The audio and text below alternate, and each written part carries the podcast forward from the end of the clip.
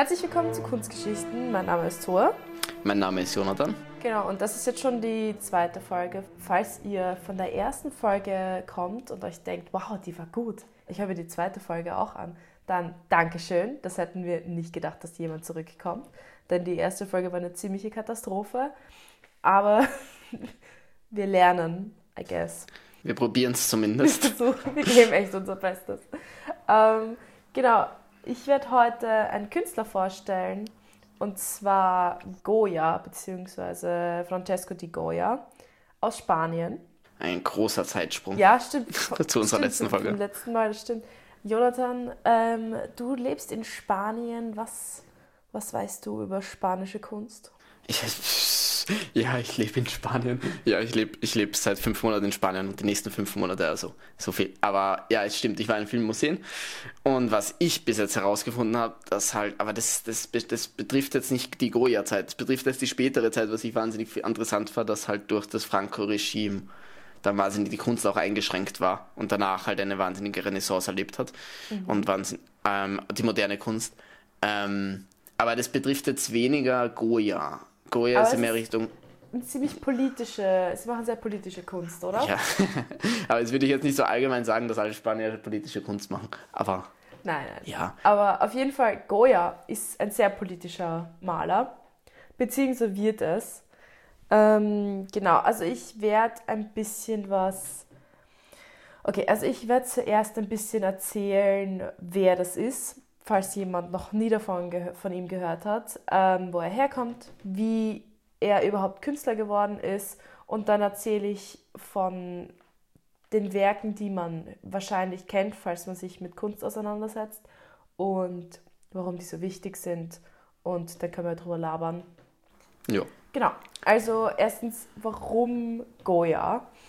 Ich weiß nicht, wie es dir geht, Jonathan, aber ich habe, wie wir Kunstgeschichte das Fach hatten, hatte ich, ich habe Goya nie irgendwie als besonderen Maler auf dem Schirm gehabt. Also ich weiß nicht, ich fand seine Bilder, er war ja halt Hofmaler. Also hab, ich habe es jetzt nicht so besonders gefunden, was er so, ähm, so gemacht hat. Ja, wobei wir in Kunstgeschichte, die, was ich dann viel interessanter war, ähm, fand, als ich da in, in Madrid im Museum war, im Prado, im großen Kunstmuseum, in dem auch Picasso oh, ja, war und so weiter. Also ja, ähm, was eben was nicht bekannt ist. Ähm, und als ich da dann seine wirklich Hofmalerei gesehen habe, also ich habe die Hofmalerei eigentlich nicht wirklich gekannt und habe seinen Sprung wahnsinnig interessant gefunden. Dass man von dieser, ja. von der Hofmalerei, die ausschaut wie Velázquez, wie der Hofmaler Velázquez, ähm, Absolut, ja. dass der dann in so einen Stil abwandelt und so politisch wird. Das, das hätte ich nicht erwartet, ja. Voll, Mann, du nimmst mir die, Mund, hm. äh, die Worte aus dem Es tut mir genau, leid. Genau, darum soll es auch heute gehen. genau, also ich habe nämlich Goya, auf Goya bin ich erst aufmerksam geworden, als ich mich mit Velázquez äh, oder Valesquez, ich habe keine hm. Ahnung, wie man es ausspricht. Ah. Ähm, ah, das kann natürlich sein, dass ich das falsch ausspreche. Tut mir leid. ich keine Ahnung. ähm, auf jeden Fall habe ich ein Bild von ihm vor kurzem gefunden, das heißt Saturn verschlingt seinen Sohn. Und das hat mich so zutiefst verstört, dass ich mir gedacht habe, was für ein crazy Typ malt denn so was Schierches in sein Haus rein. Und dann bin ich eben auf Goya gestoßen und bin draufgekommen, das ist eigentlich ein Hofmaler. Aber okay, also jetzt mal vom Anfang an. Wir befinden uns in 1746 ähm, in Spanien in Zaragoza, falls ich das richtig ausspreche. Äh, genau, und das, er ist in ziemlich mittelmäßigen Verhältnissen aufgewachsen. Also sein Vater war Vergolder. Das habe ich erst mal googeln müssen, dass es so etwas wirklich gibt, aber okay. Ja, damalige Zeit wahrscheinlich. Ja, Leute, die Alles das Punk. vergoldet haben. ja. ja. Und die Mutter war eine verarmte Landadelige. ja, genau. Lustig ich hatte die gleiche Reaktion. Ich war so, was zur Hölle ist eine verarmte Landadelige? Und äh, ich habe mir erklären lassen, dass Adelige ja, das ist ja etwas, in das du hineingeboren wirst und du kannst trotzdem Graf von einem Schloss sein. Das Schloss kann aber heruntergekommen und zerstört sein. ja. Und dann bist du halt verarmter Landadel. Mhm. Auf jeden Fall fand ich das sehr hilarious. Ja. Ähm, wie gesagt, also ich habe versucht, über seine Kindheit was rauszufinden, aber ich meine, da ist anscheinend nichts Besonderes abgangen, weil der findet man einfach nichts drüber. Ja, oder es ist halt nicht überliefert. Genau, es ist einfach Weil- nicht überliefert, weil es halt schon zu lang her ist. Er Ja. hat halt nichts Besonderes gemacht, er war ein Kind. Aber genau, also er hat in Zaragoza gelebt und mit drei und äh, dann, warte mal, warte mal, genau, er zog dann nach Madrid und lernte beim Hofmaler Francisco Bayeux, falls ich das richtig Mhm. ausspreche, schreibt man B-A-Y-E-U, ähm, in Madrid. Mhm. Und ähm, witzigerweise heiratete er später dessen ähm, Tochter. Ah. Finde ich ja. auch ziemlich ja. gut. Ich meine, der, Bekannten, war convenient ja, der damals. Bekanntenkreis war damals noch nicht so groß. Also man kam nicht so weit. Ja, genau. Ah, das Erstbeste, was dahergelaufen ist. Ja, das das Ähm. habe ich jetzt nicht gesagt, aber ja, es das Erstbeste war. Aber, bin, naja, vielleicht war es so. ja, ja, vielleicht. Auf jeden Fall mit 23 ist er nach Italien. Ähm, und das Ding ist, wir befinden uns gerade im Barock. Ja. Und Italien ist sozusagen ähm, da, was halt am intensivsten der Barock, beziehungsweise man kann auch sagen, dass das da auch irgendwie entstanden ist. Da weiß ich nicht, ob ich das unterschreiben würde, aber auf jeden Fall, ähm, der Barock dauert auch so von 1600 bis äh, 1770 und er geht eben nach Italien mit äh, ähm, 1769. Das heißt, wir sind ganz am Ende vom Barock. Ähm, und genau, wer Barock kennt, das, also ich hasse Barock. Ich weiß nicht, wie es dir geht, aber ich hasse Barock. Es ist einfach so Ja, viel ist. und so ja. kitschig und Ja, ugh. ja. Es war halt im Grunde wegen der Re Gegenrevolution. Weil Ja, genau. Also, die Reaktion verstehe ich überhaupt nicht. Wenn man sagt, die Kirche ist zu prunkvoll und zu reich und hat das Geld und dann machst du genau das, um die Leute zurückzugewinnen, verstehe ich nicht, aber egal. ja, genau, also Barock ja. verstehe ich gar nicht. Das einzige Gute, was aus dem Barock gekommen ist, ist Valles Kess. Mhm. Ähm, weil der war im Frühbarock. Hm. Auf jeden Fall, ähm, genau, er ging eben nach Italien ähm, und versuchte sich eben als Maler und hat sogar geschafft, in Parma Mhm. Einen Wettbewerb zu gewinnen. Und da war ich verwirrt, also wie ich das gelesen habe, also ich wusste nicht, dass es diese, dass es Wettbewerbe damals schon so in der Form gab für Künstler und Künstlerinnen. Und genau, aber auf jeden Fall hat er einen von diesen Wettbewerben gewonnen damals. Und, wobei wobei ich äh, mir vorstellen kann, dass damals solche Wettbewerbe viel einfacher waren, weil da konntest du viel mehr auf die Technik wahrscheinlich schauen als auf das Inhaltliche. Ja, natürlich, da, da, da ging es ja noch gar nicht ums Gefühle, Ja, darstellen. ähm, ja. um Expressionismus oder was auch immer. Da, Da geht es wirklich nur um Skill. Wie Ja. kann ich jemanden darstellen? Ja. Also er, er gewann diesen ähm, Wettbewerb und kommt aber zurück Ah, okay. und heiratete die Tochter seines Ex-Meisters, Mhm. mit der er auch mit der er auch viele Kinder bekam, beziehungsweise äh, von denen aber nur eines überlebt hat, was für die damalige Zeit nicht wirklich was Untypisches ist. ja, ja. Er schafft es ähm, dann doch über die Teppichmanufaktur des, ähm, des Adels. Er, er hat eben angefangen, Bilder zu malen ähm, für die Teppichmanufaktur, für Wandteppiche. Aha. Ähm, das ist das Langweiligste, was ich Ja. mir vorstellen könnte. Gell? Aber ich meine, Wandteppich. Ja, Okay. Wandteppiche, ich verstehe Das ist interessant. Auf jeden Fall war er aber wirklich gut darin und wurde zum Hofmaler äh, ernannt und später auch zum Maler des Königs. Was ja, also das ist wirklich das Höchste, was du sein kannst zu der Ja, Zeit, weil ja, ja, sowieso. sich Weil da selbst hast du eine fixe Anstellung auch. Genau, du, du, du bist nicht an den Kunstmarkt irgendwie gebunden. Ich habe jetzt gerade, ich habe gerade Wandteppich von Goya eingeben. Das, ist, das sind ja wirklich Gemälde. Das ist ja lustig. ja, Das sind Gemälde als Teppich. Das ist, Ja, ah, und das, das habe ich halt nicht gewusst, dass es so gibt. Darstellungen, wo Krieg halt verherrlicht wird. Also, Ja. was ja normal ist, natürlich für, den, für Königsbilder und Ja. Adelbilder. Ja. Ähm, aber für Goya war das, ist das eigentlich was Untypisches und deswegen ist das lustig, finde ich, dass es für einen so einen kritischen Maler doch noch Bilder gibt, wo man sieht, wie er Krieg verherrlicht hat äh, in einem Bild. Ja, ja. Auf jeden Fall wieder eben Maler des Königs. Mhm. Und der damalige König war eben Karl IV.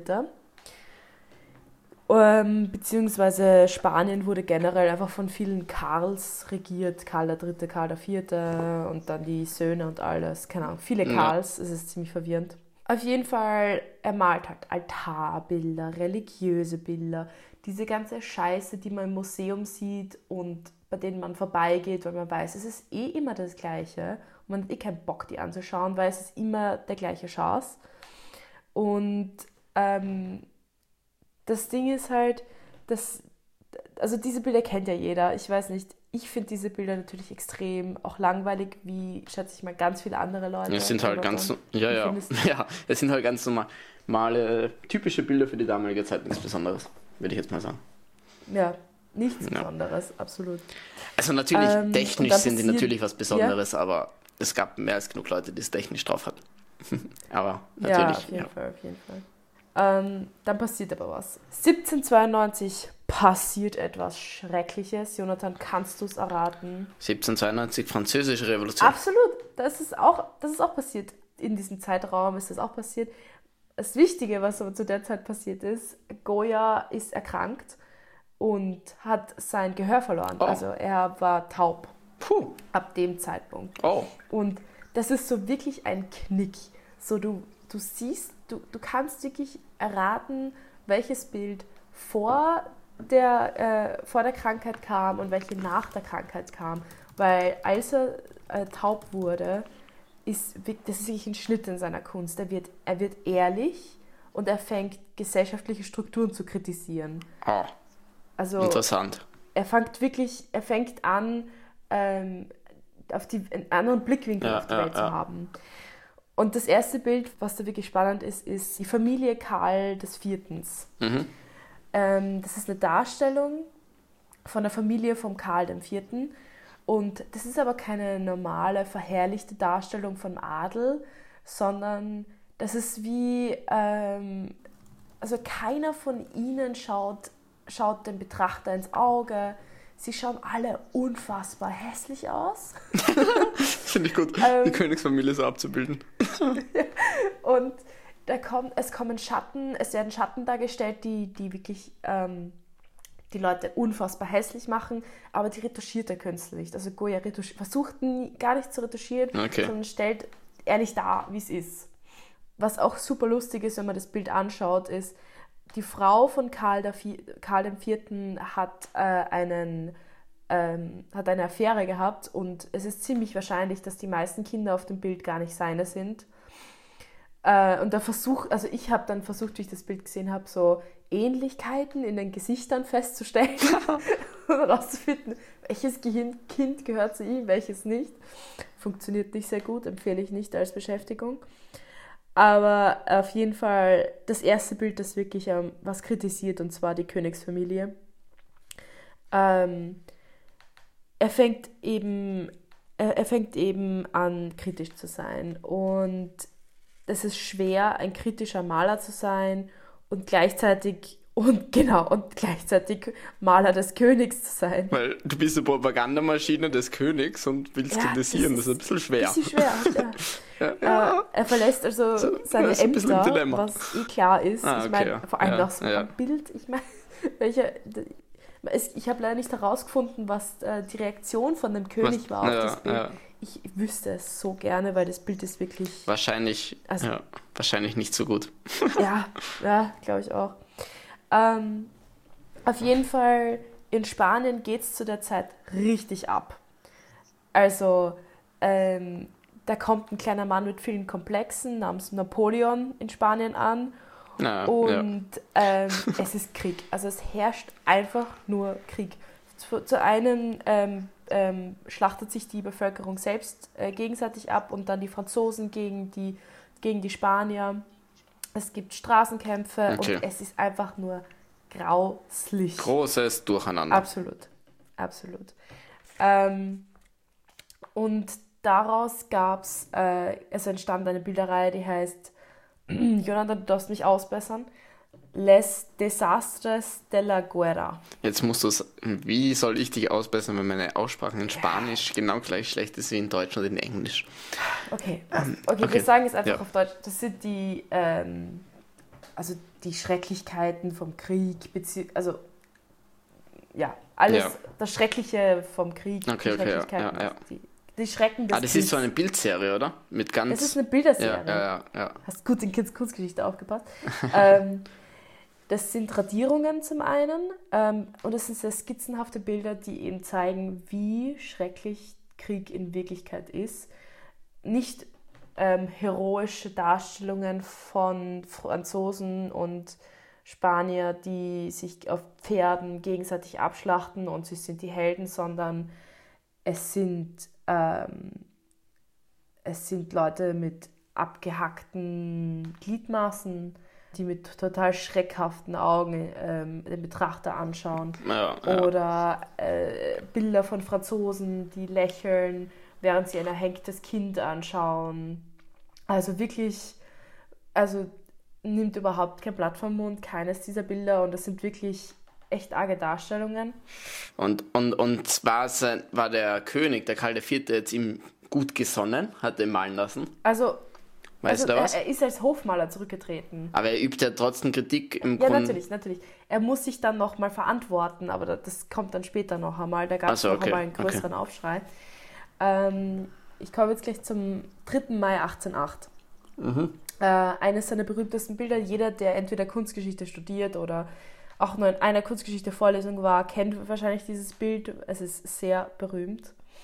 Ähm, die spanischen Aufständigen Mhm. versuchen äh, einen Adeligen, also Francesco de Paula, das ist eben ein Mitglied der Königsfamilie, sie versuchen ihn eben daran zu hindern, abzureisen nach Frankreich. Also die Franzosen haben das angeordnet, dass er abreisen soll und sie versuchen das zu verhindern. Und was folgt, ist ein absolutes Massaker auf der Seite von den Franzosen. Jeder Spanier, der eine Pistole oder was auch immer in der Hand hatte, wurde einfach abgeschlachtet und insgesamt hat dieser Abend 400 Opfer gezählt. Das, das war jetzt wo in Ja. Madrid, war das, oder? Oder in ganz Spanien? Genau, das war in Madrid, Eine- in, ja, äh, auf einem, so einem Hinterhof von einer Kathedrale war das. Uff. wo dann eben auch das Bild ähm, ähm, stattfindet, beziehungsweise die Darstellung stattfindet, die Erschießung der Aufständigen am 3. Mai 1808. Ähm, und das wird halt überliefert, also man weiß nicht, ob das wirklich stimmt, aber ich hoffe, das stimmt wirklich, dass Goya anscheinend von der Ferne das beobachtet hat und dann hingerannt ist mit einer kleinen Laterne und dann mit einem, äh, einem Skizzenblock dabei hatte und dann ganz schnell alles gemalt hat genau, aufgez äh, skizziert hat, aufzeichnet hat und dann wieder weggerannt ist. ich hoffe, Mhm. dass es wahr, das wäre eine super Geschichte. Ja. ähm, genau, eins, dieses Bild zeigt dann eben, das kommt dann erst 1814, also das, das wird erst 1814 fertiggestellt. Ich schätze mal, weil das einfach ein, dass es zu hot topic war, um das direkt zu der Zeit ähm, ähm, schon zu veröffentlichen. Deswegen Mm, ja. lieber ein paar Jahre warten. Das ist zumindest meine ähm, Theorie. Das mal alles schon gesetzt. Genau. Ja, ja. Ähm, und das Bild zeigt eben, wie die Franzosen die ähm, aufständigen Spanier einfach erschießen mit so einer Jesusfigur in der Mitte, also ein Mann in weißen, in einem weißen Hemd, der die Hände hochschlägt und unschuldig ist und Also wie Jesus am Kreuz im Grunde mit seinen Händen in der Höhe. nur, dass Ja, es ja. ein Spanier, spanischer Adeliger war, anstatt Ja, Jesus, genau. aber ich meine, see no difference. Ja, ja, aber das meint diese Unschuld, er ist unschuldig gestorben. Ja, Jesus. ja, auf jeden Fall. Mit der Ansicht. Ja, in die, in die Richtung. Ja. Und also was ich auch an dem Bild interessant finde, ist, dass die Malweise, weil wir kennen halt wirklich sehr genaue ähm, Bilder und ich finde Goya vor allem zu dieser Zeit schafft es dann so eine skizzenhaftige Art in seine Bilder reinzubringen, dass Mhm. es Ja, also ja. viel lebhafter wirkt. Ich weiß echt nicht, wieso wir in Kunstgeschichte das Bild so oft und so genau durchmachen mussten, weil ich finde es jetzt gar nicht so besonders. Ja, aber, aber zum Beispiel, wir, machen, wir haben halt das Bild durchgemacht und dann Eduard Manet machte dann auch nochmal eine Anspielung Ja, auf das Bild. ja. Dann haben wir es nochmal durchgemacht. Also, ich glaube, es spielt auch da, da das, das mit rein. Also das, das Ja. Ding ist halt, ich finde halt wirklich interessant, wie Goya von Hofmalerei und heroische Kriegsdarstellungen zu ähm, Kompletter Kritik am System. Geht. Ja, und Schreckens, Genau, ja. genau. Ja. Auf Ja. jeden Fall, ähm, Ähm, Im gleichen Jahr, also 1814, malte dann die nackte Maya. Und wer hätte gedacht, dass das der Punkt ist, wo der spanische Hof sagt, nein, bis hier und nicht weiter. er, malt, Ja. Er, er malt zerstörte Menschen mit abgeschnippelten, äh, mit abgeschüttelten Armen und Füßen, das ist ihnen wurscht, aber eine nackte Frau, Das nein, geht nicht. auf gar keinen Fall. Ja. Die nackte Maya ist nämlich das erste spanische Aktbild, auf dem eine Frau Schamhaare hat. Oh. Ja, unfassbar, Wahnsinn. ne? So was Unfassbar. gibt es. Ähm, er, malt, er malte auch die bekleidete Maya, vielleicht um sich zu retten. Aber es rettete ihn leider nicht ähm, davor, dass er sich vom spanischen Hof verantworten musste. Und die Inquisition, also sie haben auch gefragt, wer hat sie beauftragt, so ein obszönes Bild zu malen? ähm, aber vom, das, das Ende vom Prozess war dann eigentlich nur, dass er kein Hofmaler mehr war. Also er wurde halt des Amtes entwiesen. Aber er ist ja schon mal zurückgetreten davor. Genau, also er hat sich dann, ähm, er wurde dann eben rausgeschmissen sozusagen Okay. von der Inquisition. Ähm, wer die Frau auf dem Bild ist, ähm, zum einen Maya heißt halt auch attraktive Frau. Na, okay. Ähm, das Ding ist aber, dass er eine wahrscheinliche, man weiß es nicht genau, ob das wirklich so war, eine Affäre mit einer Hochadeligen hatte. ähm, und die Frage war immer, ist es sie? Er stellt sie nämlich in vielen anderen Darstellungen dar. Er war auch auf ihrem, bei ihr daheim oft und alles. Aber man weiß halt nicht, ist es sie oder ist es einfach nur ein anderes Modell? Und das wäre natürlich ein Skandal, wenn so eine Hochadelige mit Schamhaar so dargestellt werden würde. Ah, ja. ja. Genau. Ähm, auf jeden Fall ist ihm das alles blöd geworden einfach, was ich total verstehe. Würde mir auch blöd ja, er darf seine Kunst nicht machen. Ja. Ja. Und was macht man, wenn man seine Kunst nicht machen darf? Ja, was, Auswandern, oder wie? er, er wandert dann aus, aber das ist Ja. mal die Zeit, wo er sich zurückzieht. Ähm, und Ah, zwar in ein okay. kleines Landhaus. Und Mhm. ähm, das Ding ist, dass er ist halt so verbittert über die Menschheit und er hat halt Angst Mhm. vorm Tod und er hat auch Angst davor, dass er wahnsinnig wird. Und man, ich meine, man muss sich das vorstellen, wenn man auf einmal taub wird und auf einmal sieht, wie schrecklich die Welt ist, Ja. ist es, Aha. also ja, er wird auf jeden Fall ein bisschen insane. Ähm, und Ja. er fängt an, in seinem Landhaus Bilder zu malen. Die Bilder sind später bekannt als Pinturas Mhm. Negras, ähm, schwarze Bilder. Und diese Bilder sind so verstörend, ähm, beziehungsweise sie, also, sie sind wirklich so vom Abgrund des Menschen. Ich finde, sie zeigen wirklich den Abgrund des Menschen. Zum einen äh, muss ich das vorstellen, das sind wirklich riesige Gemälde, das sind ja wirklich Wände, riesige Wände, die er da bemalen hat. Also es hat einfach Ähm. dort, er war dort in dem Haus und hat einfach die Hände, Wände bemalt. Genau, er hat einfach die Wände als Leinwand äh, be- benutzt.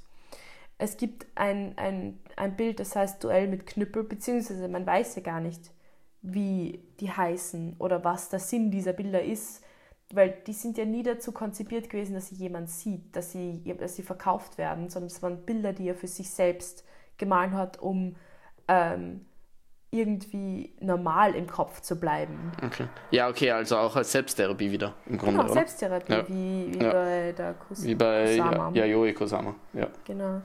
Ähm, ein Bild zeigt eben da, dass sie zwei Männer, die im Moor versinken und sich gegenseitig auch mit, mit Knüppel schlagen.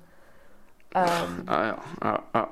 und ich meine, man kann da natürlich viel reininterpretieren. Ähm, zum, also ich habe viele Interpretationen gelesen, dass es zum Beispiel zwei Männer, die in einem Land gefangen sind, in Spanien, und sich trotzdem selbst ähm, wehtun. Ja. Bürgerkrieg. Ja. Ähm, genau, es gibt dann eben, Saturn verschlingt seinen Sohn. Das, eben das eine Bild, das mich überhaupt auf ihn gebracht hat. Mm, Und Saturn, ich weiß nicht, kennst du römische Mythologie? Hm, recht wenig. Ich glaube, ich kannte die Geschichte mal hinter dem Bild, aber ich habe sie vergessen. Genau, also ähm, Saturn war ein Titan und er war an die Macht gekommen, weil, ähm, weil er seinen Vater gestürzt hat. Ähm, Cel Celies, glaube ich, heißt er. Mhm. Und ihm wird aber prophezeit, dass eines Tages eines seiner Kinder das Gleiche mit ihm tun, tun Mhm. würde. Was macht er natürlich, um das zu vermeiden? Sie alle essen, nachdem sie geboren wurden. Oh, wow. Und in dem Bild, finde ich, sieht man halt wirklich so diesen, dieses, so in den Augen auch von, von Saturn, diesen Wahnsinn und zum einen aber auch die Angst und zum anderen die Hilflosigkeit. Er weiß halt, er hat keinen Aus, Ausweg, als seine Kinder zu essen, weil, weißt du, was ich meine? Mhm. Ja, ja. Und ich finde, das spiegelt dann auch irgendwie die, den Zustand von Goya ziemlich gut. Angst vorm Wahnsinn, ähm, Angst vorm Tod. Ähm, Doch keinen Ausweg zu haben. Genau, und einfach keinen Ausweg finden von dem Ganzen.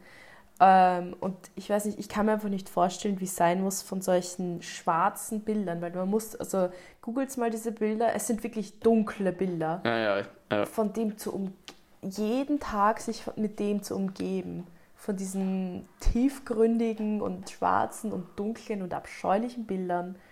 Ich könnte mich einfach nicht, also ich, ich könnte nicht leben in so einem Haus. nee. Das ist echt. Aber äh, auf jeden Fall unfassbare Bilder, ähm, die er da in dieser Zeit gemacht hat. Er ist auch schon ziemlich alt zu der Zeit. Okay. Ähm, hat dann, ähm, also er hat zu diesen Bildern eben nie eine Erklärung ähm, abgegeben, was klar ist, denn er hat sie eben für sich gemacht. Und äh, man kann aber sehr viel ähm, rein interpretieren. Und das finde Okay, ich okay. immer ziemlich cool. Das, das, das später- hat sie wahrscheinlich auch bekannt gemacht, schätze ich mal, die Bilder, weil wenn man viel Ja, rein in die das glaube ich auch. Weil Ja. ich glaube, ähm, darüber habe ich ja meine Diplomarbeit geschrieben. Ähm, es wird ja erst etwas ähm, so schrecklich, wenn man seine eigenen schrecklichen Gedanken mit hinein ja, und sich selber kann. reinbringen kann. Und sich- ja. Seine Erlebnisse, seine Erlebnisse drinnen genau, sieht. sich selbst in Ja, das Bild stimmt, ja. einbringen kann. Und ich finde, das passiert in diesen schwarzen Gemälden echt ziemlich heftig.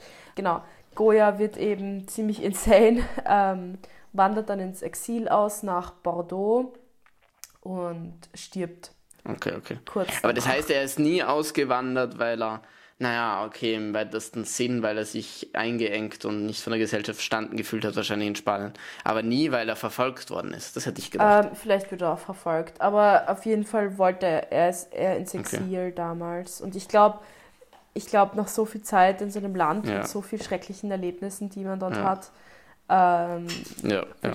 Ja, er hat, ich, ich, ich habe gedacht, er wandert viel früher aus. er, er malte natürlich noch ähm, in Bordeaux, ähm, aber er stirbt dann bald danach. Ähm, was ich aber an Goya so interessant finde, ist einfach dieser Schnitt, so wie so eine Sache wie taub werden alles verändern kann. Ja, ja, das stimmt. Wie, wie eine Krankheit deine ganze Weltanschauung verändert im Grunde. Ja. Oder bei ihm jetzt. Ja, das stimmt. Das ist, ja, Das passiert bei ihm, finde ich, extrem. 180 also Grad Wende. Ja, Genau, stimmt. und ich ja. finde es aber so, es ist so interessant anzusehen, ja. ähm, wie das bei jemandem in der Malerei eben war. Wo man halt die Folgen eigentlich direkt sieht, ja. Stimmt, ja. Auf jeden Fall, ja genau, das war Goya. Ja. Ähm, ein wirklich, also ein ähm, Mauerblümchen, würde ich sagen, von dem man denkt, ja, langweiliger Hofmaler, aber eigentlich super interessant.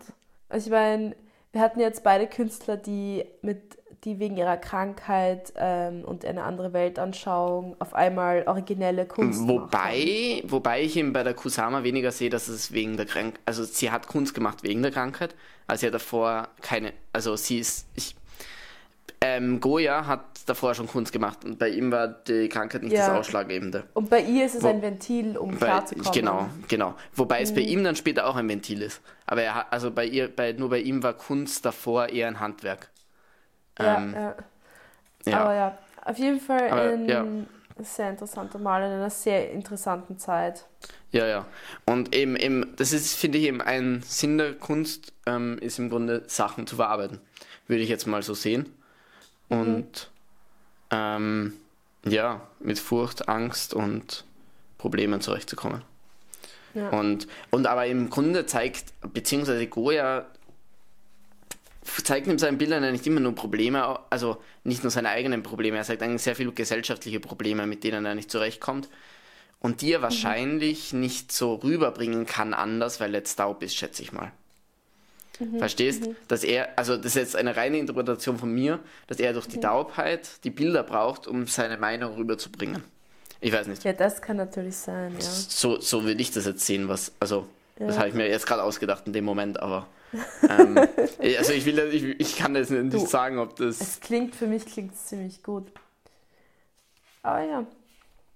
Auf jeden Fall, das war Goya. Ähm, ich glaube, ja. wir, wir, beenden das Ganze ja. hier. Es sind zwar leider nur 36 Minuten, Ach, aber mehr als genug. kurz und bündig. Kurz jo, und bündig. Du. Na gut, dann Dankeschön fürs Wiedereinschalten und wir sehen uns beim nächsten Mal.